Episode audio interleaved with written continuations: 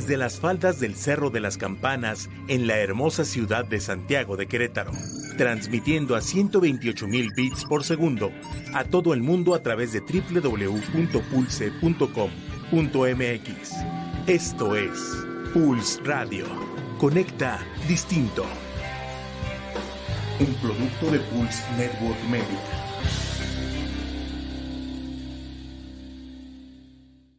Pulse Podcaster llega a ustedes gracias a la producción de Grupo Viar, alcanzando metas en común. Todos los comentarios aquí escuchados son responsabilidad de quien los emite.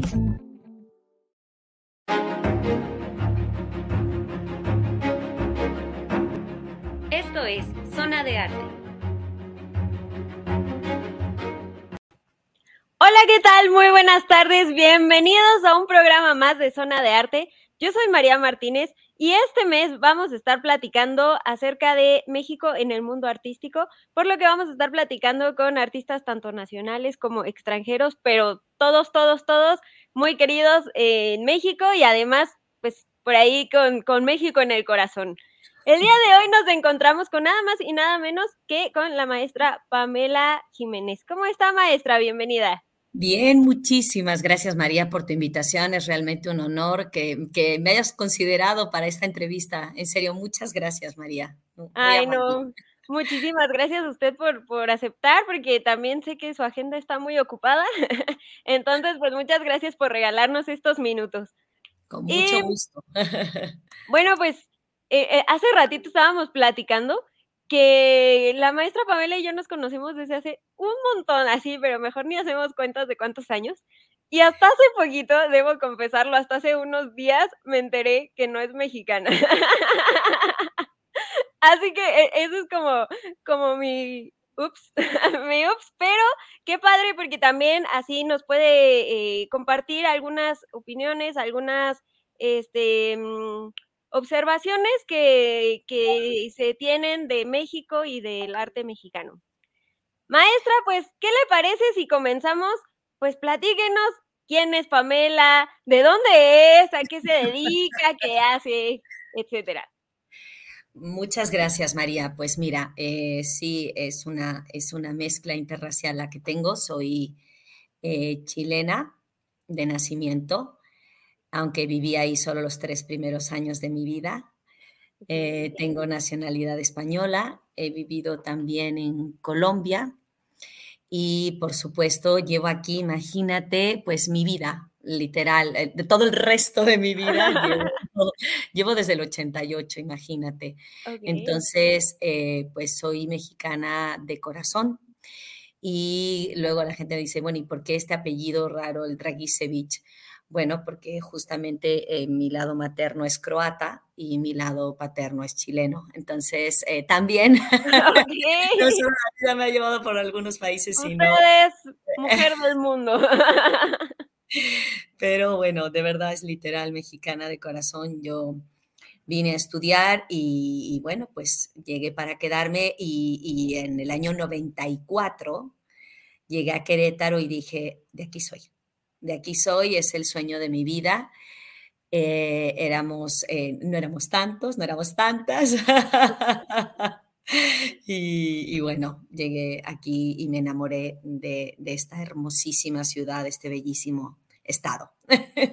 Ay, pues un gusto que, haya escogido Querétaro para quedarse porque la trascendencia que ha tenido la maestra, pues en la educación y en la formación teatral queretana y además pues también con los estudiantes de, por ahí algunas otras eh, carreras.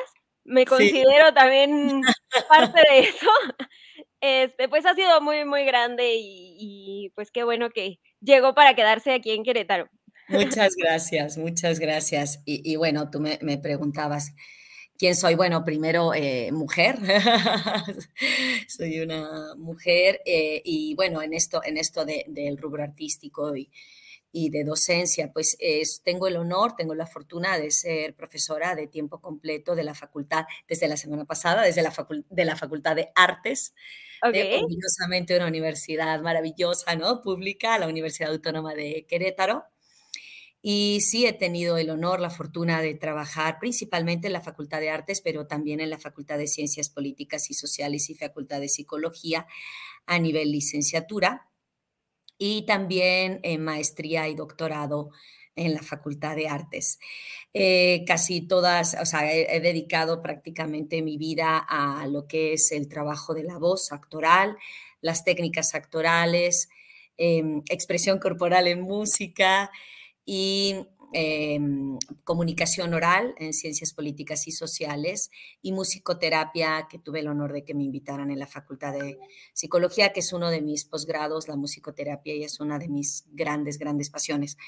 Y bueno, pues eh, mm, además de, la docencia, pues me enfoco mucho en la investigación, en las tutorías individuales y grupales, asesorías de, tesis, en fin.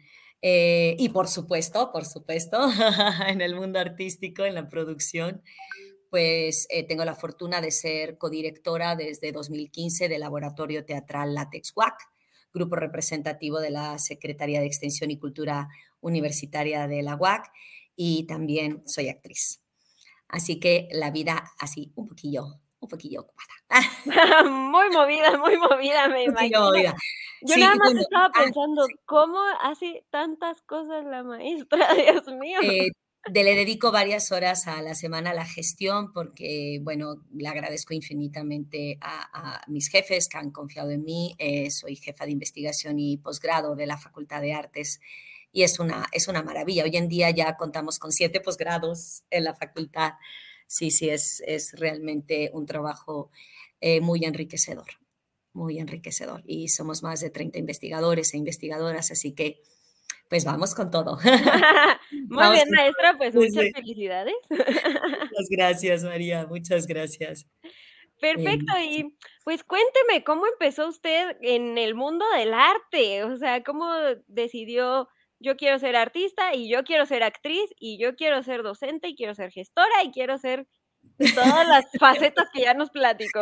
Sí, eh, mira, mm, algo interesante me, sucedió, eh, mi abuela, eh, por el lado paterno, ella em, estuvo años trabajando en la radio y en la televisión en Chile. Eh, entonces, bueno, a, lo mejor ya, ya había esto, ¿no? Esto familiar, estos antecedentes.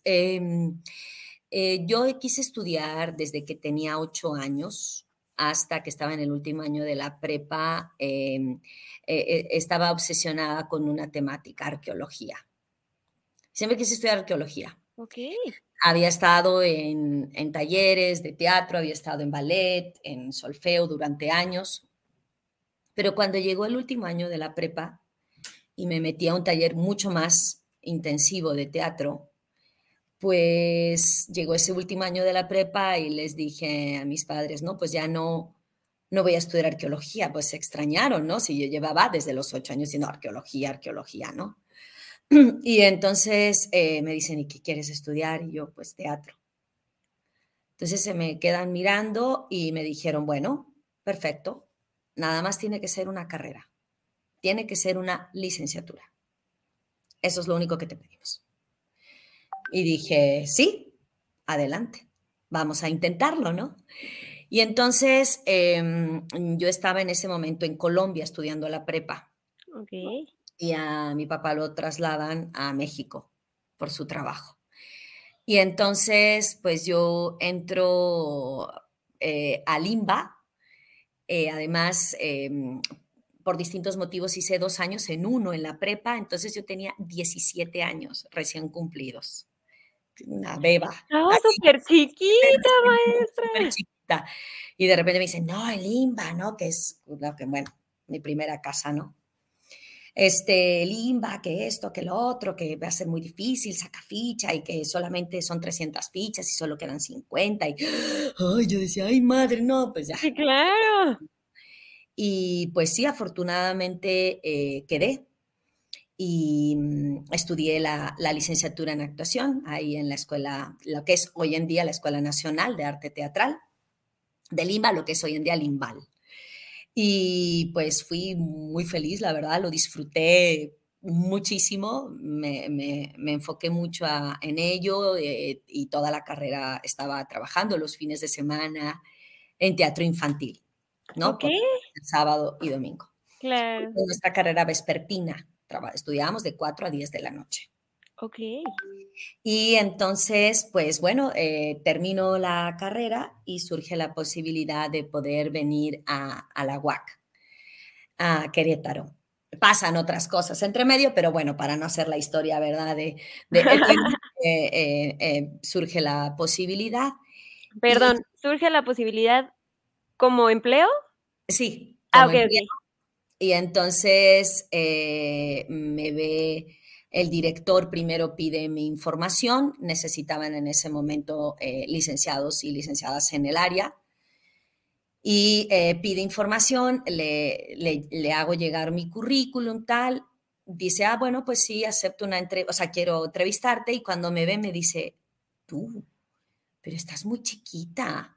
Entonces eh, me mira así como, mm, ¿qué, ¿qué, está pasando aquí, no? Entonces eh, me dice, a ver, tus calificaciones, y ahí va la... ¡Ay, no! Entonces le voy, le voy dando mis calificaciones de semestre tras semestre y al final le digo, y me titulé con mención honorífica. Y se me queda mirando así como, mm, aprueba, seis meses. Y así pasaron veintitantos años. ¡Wow! y entonces en el camino me fui dando cuenta que, bueno, obviamente me faltaban muchas bases, ¿no? Muchas bases pedagógicas, metodológicas, me puse a estudiar en cursos, diplomados y después pues me entró la gran pasión por, por, pues, pues, por estudiar una maestría en artes donde pude especializarme en una tesis ah, teatral, después el doctorado en artes donde también me permitieron hacer mi tesis teatral. En el Inter me encontré con un camino maravilloso que es la musicoterapia, porque pues yo había estudiado años solfeo y todo el trabajo de la voz y el solfeo, más aparte el proceso terapéutico me llamaban mucho la atención. Bueno, de hecho se llama especialidad en fonoterapia porque es a través del sonido, es un poquito más Claro. Terapia y, bueno, mm, y también hice unos estudios postdoctorales, en fin, mi pasión, sí, la verdad es una de mis pasiones el estudio. Y en ese camino fui descubriendo muchas cosas, o sea, no solamente lo que uno puede estudiar y aprender, sino lo que uno también puede compartir puede investigar o puede uno también publicar. Entonces, ha, sido un proceso en esto muy bello y fueron surgiendo siempre dudas, ¿no? Dudas, que es lo que, estas dudas maravillosas, no de qué hago aquí y quiero seguir en ello, no, eso no existenciales. En eso nunca he tenido dudas, afortunadamente. O sea, yo supe que desde el último año de la prepa, y eh, dije, vámonos.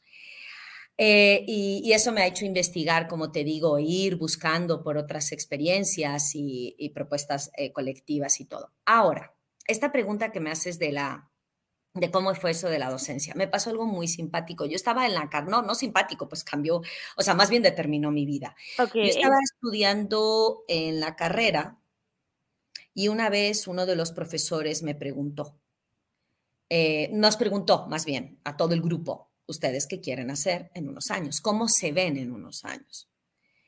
Y yo ni siquiera lo dudé. Dije, mi sueño es ser profesora de teatro a nivel universitario. O sea, desde... Dije, yo lo tengo clarísimo. Le digo, hacer teatro, sí, dirigir, actuar, pero estar impartiendo clases en una carrera de teatro. Wow. Claro, cuando surgió la posibilidad de la Universidad Autónoma de Querétaro, pues estaba haciendo realidad mi sueño.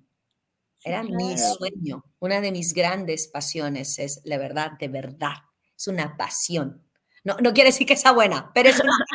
no, que además, justo le iba a decir, se nota, o sea, se nota que es una de sus pasiones porque además los alumnos de la maestra que yo conozco es como, a la sí la adoran, maestra, la adoran. Entonces, sueño, ¿no? Ay, perdón, perdón, No, entonces, pues ese, como ese sentimiento de, de, me gusta lo que hago y además, pues la preparación que usted tiene y todo, es muy padre eh, que lo pueda compartir, que lo pueda transmitir y que también el, el estudiante, o sea, lo, lo, viva de esa forma, ¿sabe? que no es como, ay, pues tengo un maestro que está al frente para cobrar un sueldo. No, o sea, que de verdad, o sea, que de verdad un estudiante agradece cuando un maestro está ahí porque quiere estar, porque te quiere transmitir, te quiere enseñar. Entonces, me consta, me consta que es una de las pasiones de la maestra. Mil gracias, mi querida María. Sí, sí, de verdad, ¿eh? de verdad, es una, es una enorme pasión. Entonces, pues eh, así he pasado los años y esta, te digo, esta curiosidad de ir aprendiendo y de preguntarme y de todo, pues me ha hecho también ir, ir estudiando, aprendiendo sobre distintas técnicas y también esta curiosidad me ha llevado a intentarlo. Yo parto continuamente de el no lo tengo ganado. Ay, me gustaría irme a este congreso en tal lugar. El no lo tengo ganado, lo intento. Entonces he tenido la, fortuna de ir em, también impartiendo y, em, talleres y recibiendo talleres, siendo alumna en distintos países. Y eso creo que es uno de los grandes, grandes aprendizajes, ¿no? El decir, eh, soy, soy curiosa de aprender más, pues, ¿por qué no? Él no lo tengo ganado. Me dicen, pues ya, ya lo tenía ganado, ¿no? Me dicen sí, me súper ilusiono y empiezo a ver de qué manera ¿no? Puedo conseguir para viáticos y, todo, ¿no? Entonces, eso también ha sido muy emocionante, el, no, mm, o sea, el intentar continuamente actualizarme, el intentar, intentarlo, ¿no? Claro, claro. Oiga, maestra, y pues bueno, vamos al siguiente tema que es, ¿cuál ha sido su experiencia teatral en México? Sí, bueno, pues ha, sido, ha sido variada. Eh, tuve una etapa efectivamente en la Ciudad de México. Este, tuve también em, un contacto directo con programas de televisión también. Tuve esa, fortuna, ese honor de participar en, dos en tres canales de, televisión. Pero, em, pues sí, mi, enfoque fue siempre mucho más dirigido hacia, el, hacia el teatro. Entonces estuve unos años en un grupo maravilloso que, se fue disolviendo con los años, que se llamó Paso de Gato. ¿En, la eh, Ciudad de México? No, después me vine aquí a Querétaro y ah, entonces, bueno, pues fue así como organizar nuevos grupos. claro.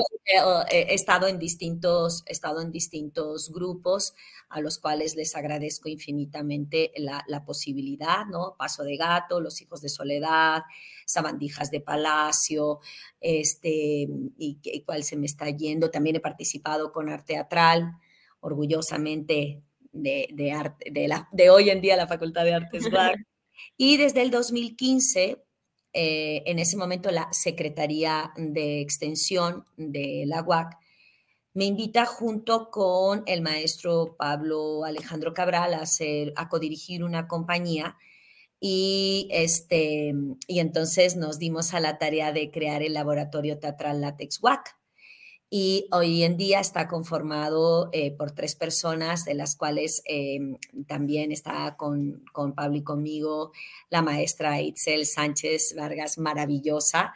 Y entonces, eh, pues ahí estamos los tres dirigiendo, em, nos vamos em, rotando, que esto es muy rico, nos vamos rotando. Y este año, bueno, desde el año pasado empezó el cosquilleo de ¿Y qué pasaría si ahora nos dirigen? ¿Y quiénes actúan? Oh. nosotros.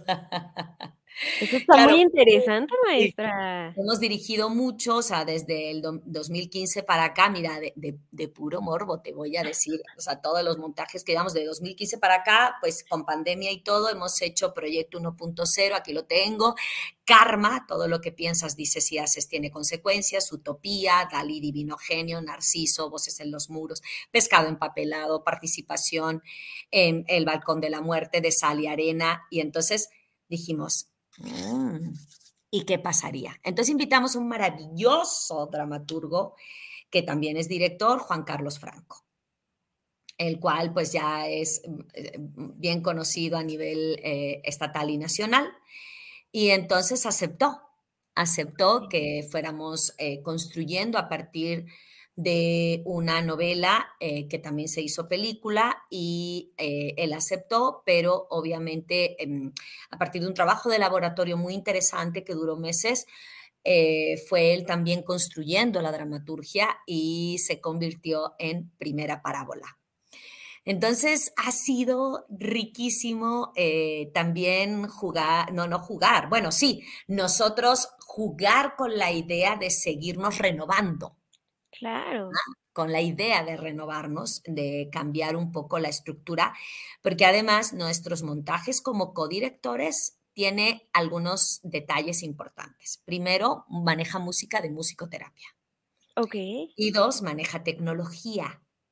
Ok. Y de pronto aquí fue, y tres, tres, la gran mayoría de los montajes son creaciones colectivas. Y cuatro, foros alternativos, o sea, de la calle, pasamos a un hotel boutique, o sea, mm, a baños, o sea, eh, así, un poquito de todo, ¿no? A, claro. a la mitad de Santa Rosa de Viterbo, sí, del ex convento y público activo, a los pasillos del Museo de la Ciudad, en fin. Entonces, de pronto dijimos, le vamos a dar a Juan Carlos, este gran dramaturgo y director, una serie de premisas, pero en lo demás nos ponemos a su disposición. Ok.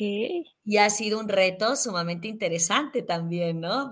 Que, que estos eh, tres directores, directoras nos pongamos eh, eh, en, en, la fase actoral que también ya, ya era rico y necesario como, como compañía, ¿no? Sí, claro. estamos en ella, acabamos de terminar como esta primera temporada, vamos a tener cuatro funciones más, dos en junio, dos en agosto Ok. Y puede que, bueno, no, más bien ya nos volvieron a invitar, ya tuvimos una función en Durango, nos volvieron a invitar ahora para más adelante en Durango. Y, bueno, pues es un reto riquísimo, es una, una obra además que tiene un profundo mensaje social y pues adelante, ¿no? Hay que, eso, eso te digo, la, la curiosidad, la duda de decir, ¿y por qué no? Claro, ¿no? Además, son cosas que van enriqueciendo, ¿no? Tanto al proyecto como a ustedes, como al público, yo creo que hasta al dramaturgo. Entonces, qué padre que se atrevan justo a hacer este tipo de, mm, ¿cómo llamarlo? Pues sí, de, de actividades, este tipo de cosas que, pues no sé, o sea, ahora que se siente estar de este lado y, y vamos a ver qué, qué ocurre, ¿no?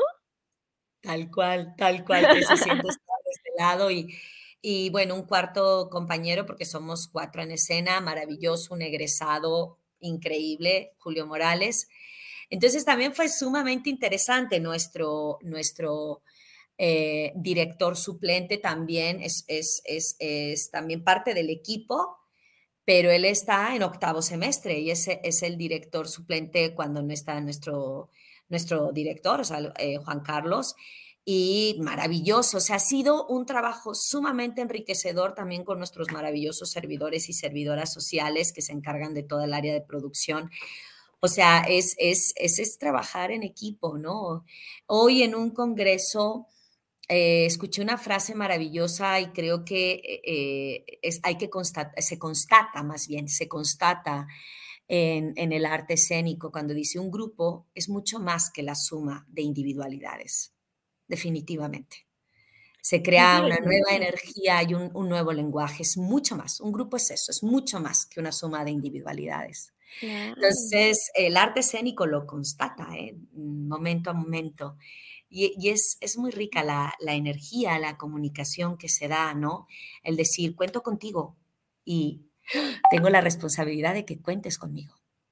Claro, claro. y, y, yo creo que esa prueba está bien difícil y sí, como, como dice en las artes escénicas, incluyendo, por ejemplo, a la música como arte escénica, es, o sea, es totalmente necesario el trabajo en equipo y, y justo eso, ¿no? Como el, el, no somos tres que estamos tocando tres que estamos este, actuando, tres que estamos danzando, sino es un mismo equipo y, vamos a apoyarnos y el resultado es de los tres. Eso es, exactamente. Y ese enlace, esa comunicación que se da, tiene que existir primero en el equipo para que llegue al público. Y es una realidad, ¿eh? no, no, es no es demagogia. O sea, se nota cuando está desestructurado el equipo, tú, tú lo sabes, Tú, como artista también lo sabes, por supuesto. Ay, querida María. Claro. Cuando, cuando sí sucede, cuando pasa, cuando hay un, un lenguaje que se está dando en la escena. Y eso es de una emoción tan grande. Por supuesto. Que, que, es una de las cosas más, más bellas que yo me permito eh, decir a, eh, cuando tengo la posibilidad de que me hayan invitado a los eventos, ya sabes, las ceremonias hermosas de graduación donde les digo tres de los elementos esenciales, disciplina, pasión y humildad. Porque el día que pienses que dejas de aprender, perdimos. Claro. La pasión, que es la que te da ese motor, esa chispa increíble, y la disciplina, porque al fin y al cabo, nosotros, nosotras somos nuestro instrumento de trabajo. Sí, claro. Entonces, pues, no hay otra. de otra más que estar en esa disciplina, ¿verdad? Así es. Así es. Maestra, y bueno, de todos estos eh, cursos que nos había comentado hace unos momentos, que ha tenido la oportunidad de tomar en, en otros países también, ¿qué contrastes se ha encontrado usted en el medio artístico de México y, y pues cuando va a algún otro país?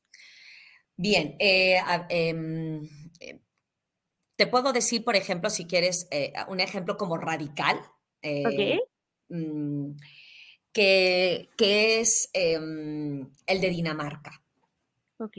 Lo mismo, ¿te acuerdas lo que te decía de el no lo tengo ganado? En el año 2008 mm, me llegó a, llegó a mis manitas, llegó a mi correo una convocatoria internacional para poder asistir como alumna a un seminario intensivo llamado Odin Week de Odin Teatret. Odin Week es un seminario literalmente intensivo que comienza más o menos a las 7 de la mañana y termina aproximadamente a las 10 de la noche durante 10 días. Le dicen Odin, o sea, Odin Week, pero es, son 10 días entre ida y vuelta en el proceso. Y Odin porque es el grupo Odin Teatret, que es el grupo más longevo de Occidente, con el mismo director y con la base de los mismos actores. Actualmente ellos viven, bueno, actualmente desde hace ya décadas viven en Dinamarca. Entonces, cuando yo postulé, dije, ¿por qué no? ¿Verdad? Claro. Y entonces fui. Fui, o sea, quedé, quedé seleccionada, yo no daba crédito, también con una mujer maravillosa llamada Alma Rosa Martín, quien también fue maestra durante años. Fuimos las dos así emocionadas con un frío que, bueno, impacto, de infarto en marzo en, en Holstebro, que además está en, en, Jutlandia, o sea, está muy pegado ya a, Suecia, a los países escandinavos, sí, a Suecia. doble pantalón, doble chamarra. Y, este, y nos dimos cuenta de una serie de cosas. A ver, eh, por lo menos con este grupo, una disciplina al grado de que si llegas puntual es porque llegaste tarde. Ok. O sea, si a ti te dicen a las 5, tienes que estar al 10 para las 5, porque a las 5 se inicia el trabajo.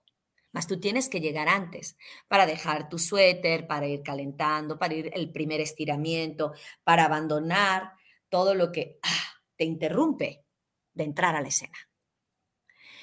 Em, eh, una eh, enorme disciplina y también eh, em, una grandísima rigurosidad. Pero también nos dimos cuenta que eso es parte de su cultura. Y entonces eh, percibimos que nuestra área, nuestra zona, nuestro continente, nuestro maravilloso país, tiene la calidez. No digo que ellos no puedan llegar a esa calidez, pero tienen, a, lo mejor no, no tenemos como cultura esa disciplina de si te digo a las 5, estás al 10 para las 5, porque a las 5 ya entraste y ya el profesor cerró la puerta. ¿No? No, no, no tenemos eh, a, lo mejor como tal, ¿no? ¿no? No dudo, ojo, para que no haya... no dudo que haya gente así, pero digo, en general no es así. Claro. Pero la calidez, la calidez la, la, tenemos aquí, por ejemplo, ¿no? Si decimos esto. Ahora, también, recursos. La gestión de recursos federales, del tercer sector y privados es mucho más, eh, no digo, bueno, no sé, no, no, quiero llamarle fácil, pero es más viable. Ajá, sí, tal Pensamos igual. Exacto, totalmente. ¿Por qué? Porque allá hay mucho presupuesto anual para el arte y la cultura. Okay. A comparación de lo que recibimos aquí. Entonces, aquí recibimos también esa consecuencia. Si hay, hay poco recurso federal, estatal, municipal, en general, a comparación de allá. ¿Sí? Y eso, eso también se permea. El hecho de que tú puedas obtener eh, muchos más recursos de una manera más fácil, pues te invita a otras cosas, te invita a lo mejor a que, eh, ahora sí literal, ¿no? A que tengas la posibilidad de contar con equipo invitado a que te imparta ciertos talleres, ¿no? De una escenografía impresionante, pero que también la puedas doblar y meter en una camioneta y irte de gira, ¿no? Este tipo de cuestiones que le puedas dedicar más tiempo a un montaje y no tengas que estar, ¿no? Para, sí, claro, también para, para tu economía personal. Entonces, sí, sí el recurso, sí la economía, o sea, sí la obtención de recursos, sí marca una diferencia y por ende una consecuencia. No digo que haya aquí menos calidad, pero sí la gestión de los recursos, la viabilidad, es mucho eh, más complicado aquí porque, insisto, pues es, menos el recurso. Entonces, en este sentido, también eh, podemos ver la diferencia. Y otra, por ejemplo, los foros.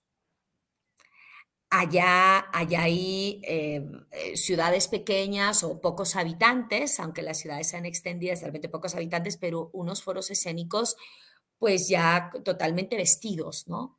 En iluminación, en drapería. Y aquí de pronto lo que más tenemos es una imaginación maravillosa. Eso no nos lo pueden negar a los mexicanos, ¿eh? Somos ingeniosos, eso sí.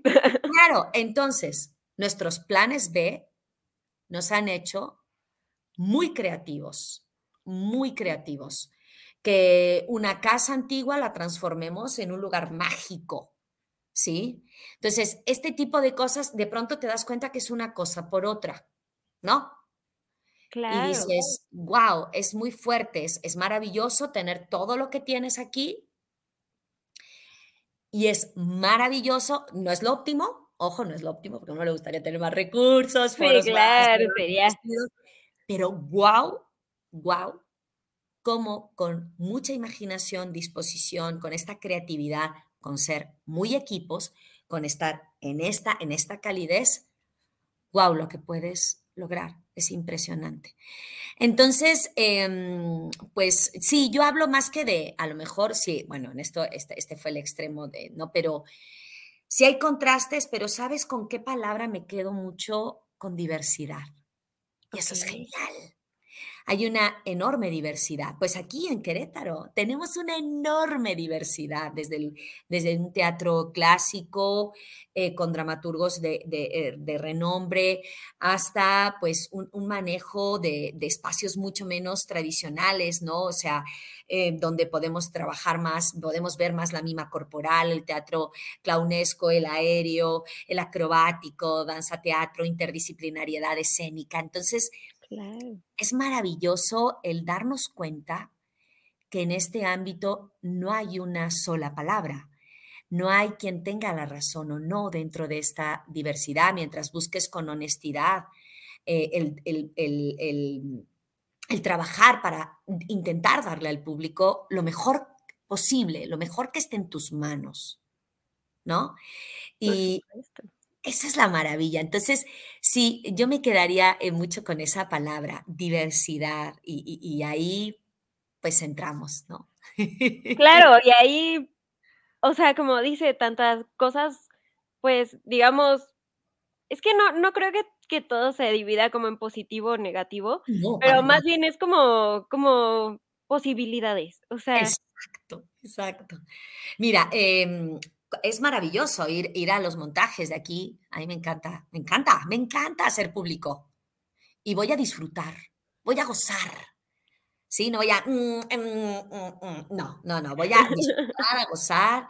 Y si algo aprendo día con día es que hay tantos estilos como montajes. Claro. como propuestas, como propuestas de montaje, ¿no? Em, y no, no deja de sorprenderme, no deja de sorprenderme. ¿Cómo podemos decir, ah, mira, voy a ir a ver tal grupo que sé que tiende a esto y de repente te das cuenta y dio un giro y dices, ¡ah! Sorpresa, sorpresa, claro, de eso se trata, ¿no? Entonces, sí, efectivamente, hay, hay mucho, hay muchas posibilidades. Si algo, si algo tenemos, además, Querétaro es eminentemente artístico. Es, es un estado Tan solo de teatro, pues hay más de 45 compañías, imagínate, tan solo de teatro. Y creciendo. Claro, danza contemporánea, eh, danza clásica, folclórica, por supuesto, ahora sí, infinidad también y maravillosos de las, de las, de las vertientes de la música, ¿sí artistas plásticos Uf. a nivel internacional que viven aquí y que son de aquí o que llegaron aquí para quedarse también desde el corazón, en fin. Entonces, es, una maravilla lo que ofrece este estado, te lo tengo que decir, es, es, es de enamorarse, es de enamorarse. Pues, ¿qué le digo yo, verdad? ¿Qué le puedo yo decir de mi estado que... sí. Amado, de verdad que sí. Amado. Oiga, maestra, y por ejemplo, ahorita que, usted nos comentó que, que, le gusta también ser público, yo también. La verdad es que así mis amigos me invitan, oye, voy a estar en tal obra y sí hago lo posible por ir porque me encanta el teatro, pero, pero yo, por ejemplo, pues no le sé mucho a lo que le voy a preguntar. Usted que, que sí le sabe, a ver, platíquenos tanto estar arriba del escenario como siendo público, ¿qué eh, metodologías? Yo sé que existen muchísimos métodos para, además, para cada cuestión. metodologías para expresión corporal, metodologías para la voz, metodologías para iluminación, o sea, hay de todo. Pero así como grosso modo, ¿qué metodologías considera usted que son como las más adecuadas para el público? No sé si abarcar como todo México, pero por lo menos Querétaro, que es donde, donde nosotras radicamos. Claro. Eh, ¿Qué metodologías son las que usted considera más adecuadas para el teatro?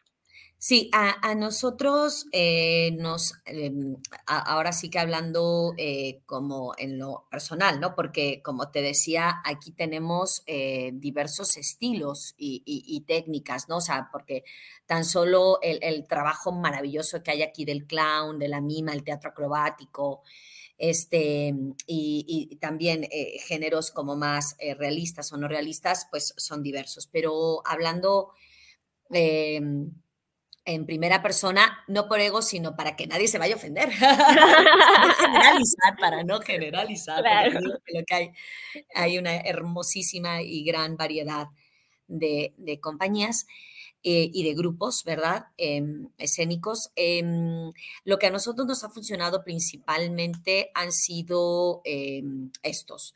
Eh, la, segunda, la segunda etapa, el segundo método de Stanislavski, de Konstantin Stanislavski, que ha sido el método de las acciones físicas, que no es el método de la memoria de las emociones, es bien distinto y este nos ha funcionado muy bien, el método de las acciones físicas de Stanislavski, que justamente se basa en eso, en la objetividad de las acciones físicas. ¿Qué haces en escena?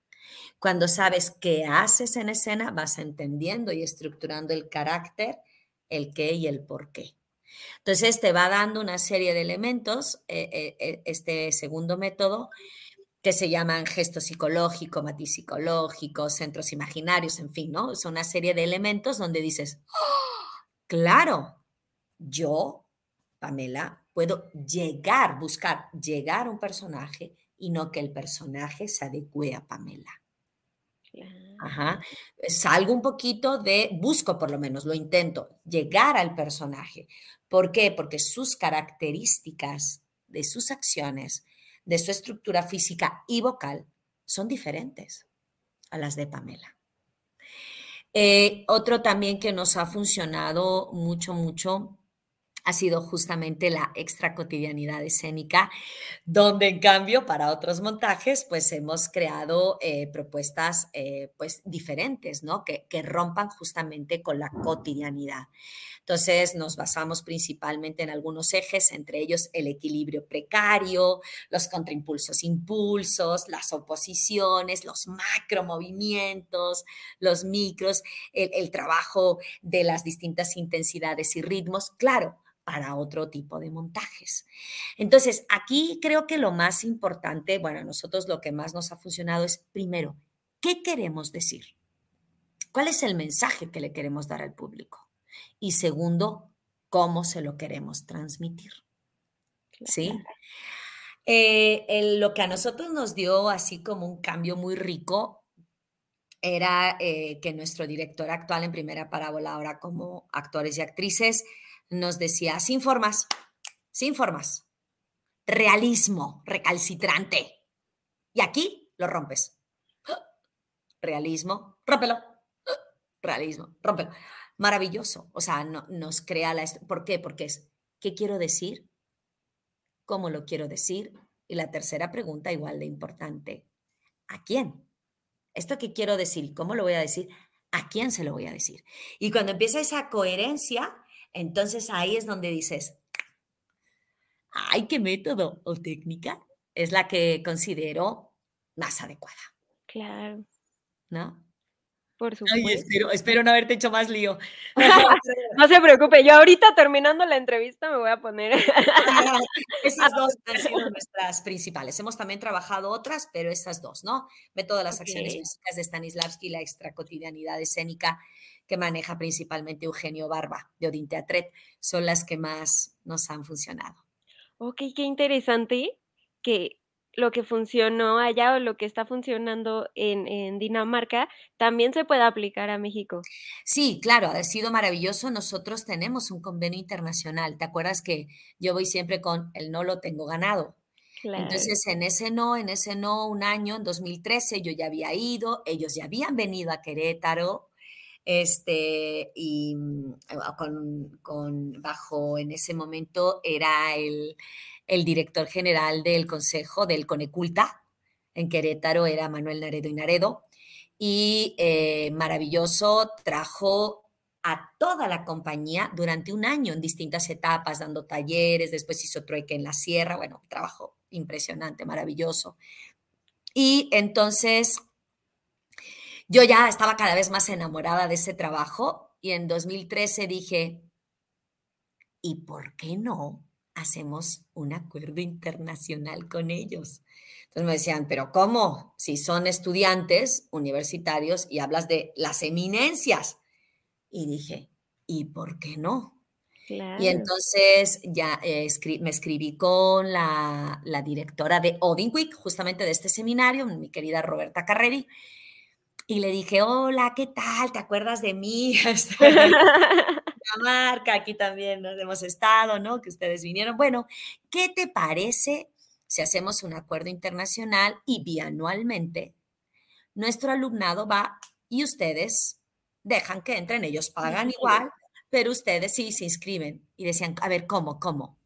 Decían, no, no, entiendo, tus estudiantes no son profesionales y quieres que vengan aquí. Sí. Justo eso que dijo. Y me responde, es como tan inusitado lo que estás preguntando que déjame decirte que hicimos una junta, todos los miembros, y fue aceptada tu propuesta. No, llorábamos con esa generación. Y a partir de 2014, bianualmente hemos tenido, bueno, ahora la pandemia obviamente nos causó un rezago, pero acaban de regresar de Odín. Entonces, bianualmente se va a Odín Week. Entonces, usted es la culpable.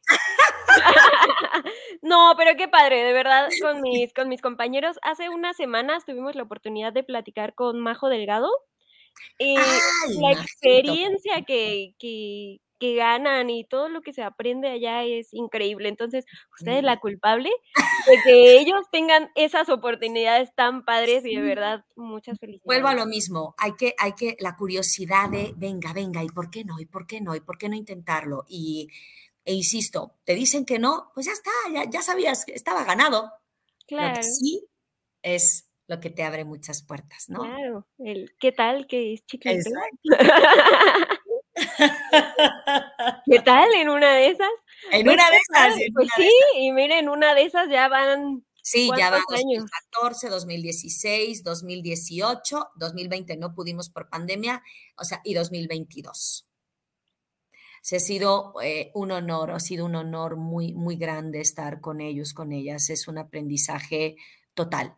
Y también hemos tenido la, fortuna de que trajimos a nuestra querida Roberta, también Roberta Carreri en 2019, pues que ella es la, creadora de este seminario, ¿no? Y, tuvimos el honor de tenerla aquí. Entonces, ¿qué te digo? Es, es, es, gozar muchísimo. sé que suena como extraño a lo mejor, pero es, es gozar mucho las posibilidades que nos dan las disciplinas artísticas, las disciplinas escénicas. Es, es, wow, pues la creatividad no, no tiene fin si uno realmente se dispone a intentarlo, ¿no? Y a, trabajar con ello.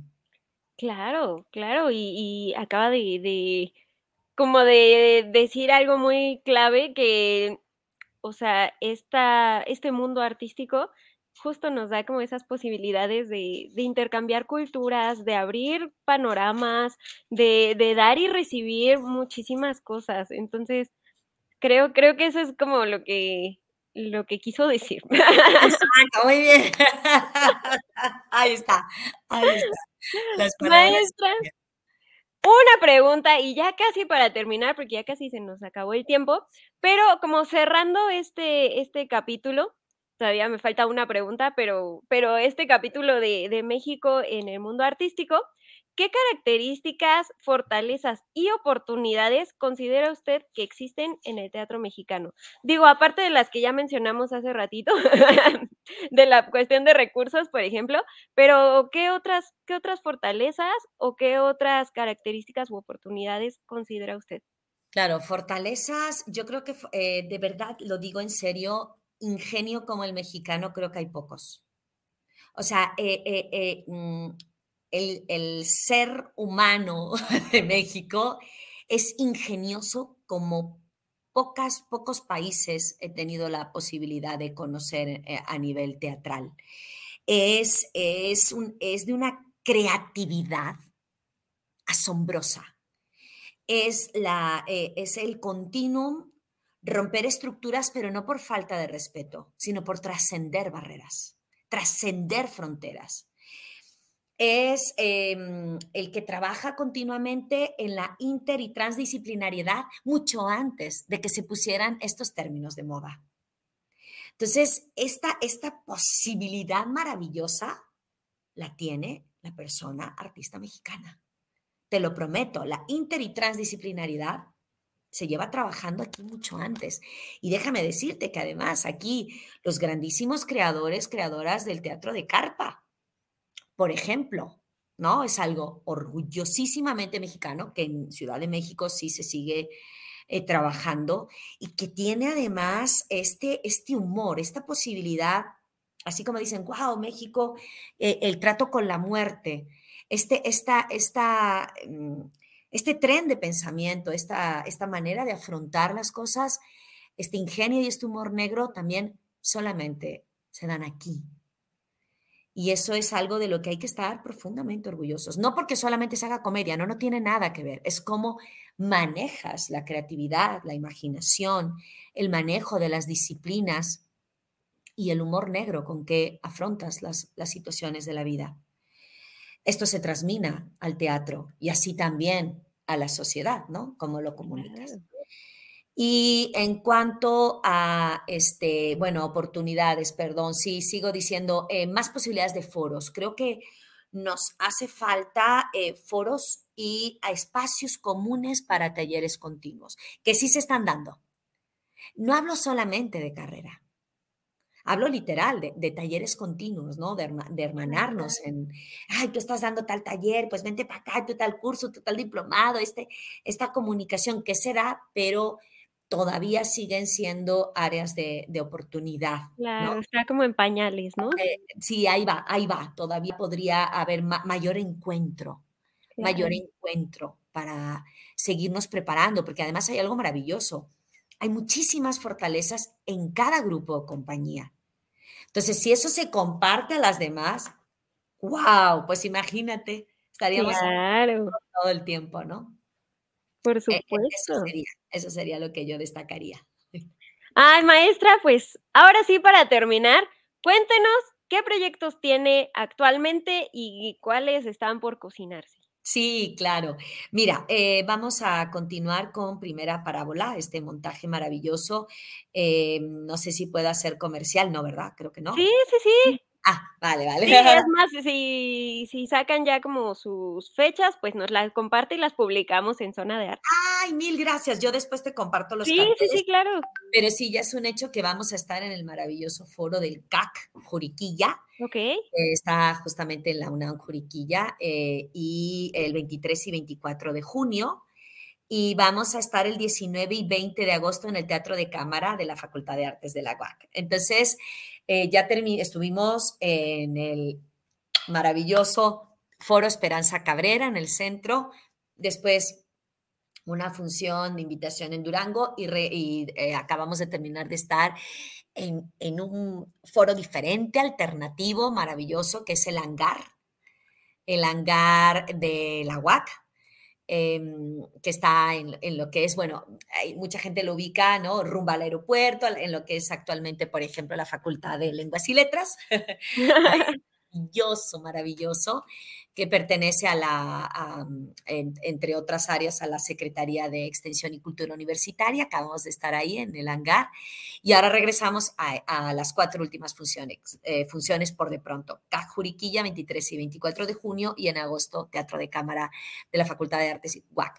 Y estamos trabajando también en conjunto con otras... Eh, dos importantes compañías también que pertenecen junto con nosotros, los, las tres compañías somos grupo representativo de la Secretaría de Extensión y Cultura Universitaria, que es, aquí, aquí tengo para que no se me vaya a ir, Héctor Córdoba y Dolores Zúñiga, eh, los cuales dirigen la compañía folclórica de la Secretaría de Extensión y Cultura Universitaria de la, UAC, y con el maestro Héctor Larios, quien dirige la Orquesta Típica Mexicana de la UAC. Entonces, estas dos compañías maravillosas, junto con Laboratorio Latex UAC, eh, estamos em, en proceso ya para en junio tener una primera presentación, eh, todavía se llama México de mis recuerdos, no sabemos si va a tener algún cambio de nombre, estamos en ese ajuste. Y en septiembre, ya para las fiestas patrias, estará este maravilloso trabajo interdisciplinario de danza, teatro, música.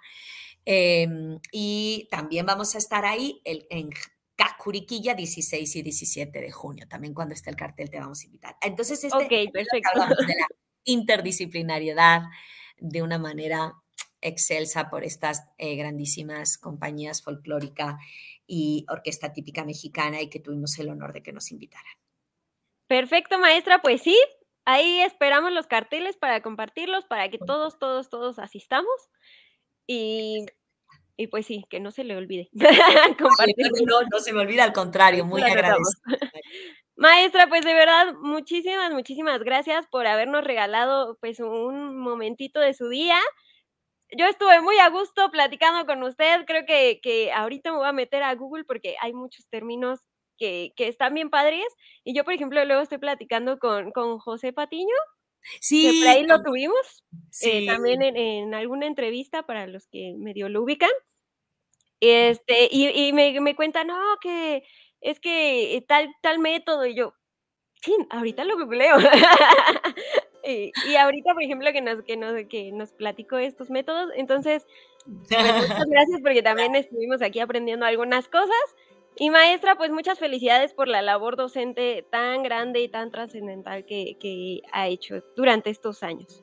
Muchísimas gracias, es un honor de verdad tu invitación y perdón que hablo como merolico, ya me di cuenta.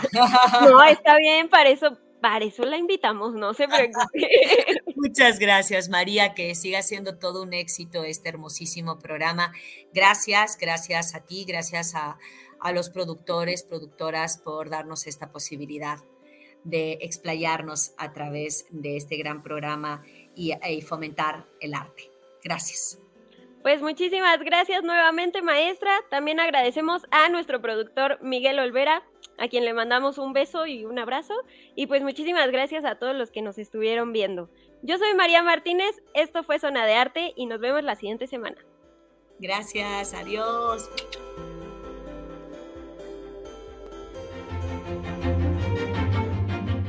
Esto fue Zona de Arte. Escucha nuestra siguiente emisión y síguenos en redes sociales como Zona de Arte.